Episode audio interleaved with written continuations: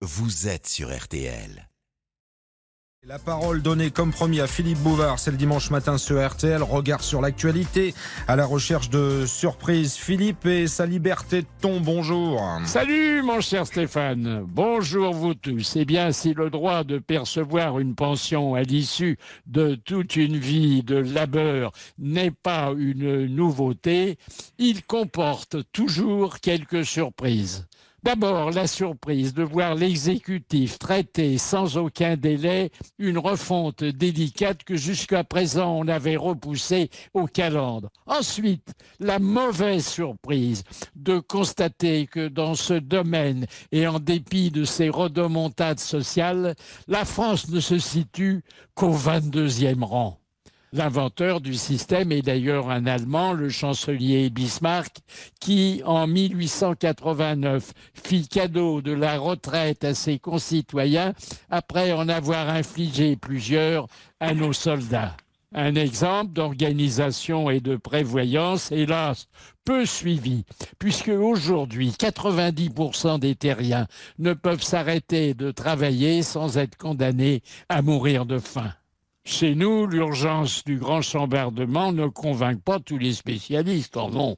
Ben, certains pensent que le statu quo pourrait durer longtemps au risque de devoir ajouter chaque année entre 11 et 52 milliards d'euros à notre pharaonique dette publique. Les plus optimistes considèrent que sans rien modifier, ou presque, on pourrait retrouver le niveau excédentaire atteint en 2013 et en 2014, alors que la France était dans le rouge depuis 40 ans. Les réformistes font valoir que déjà en Italie, au Danemark, en Grèce, en Israël et en Islande, on ne se croise pas les bras avant 67 ans.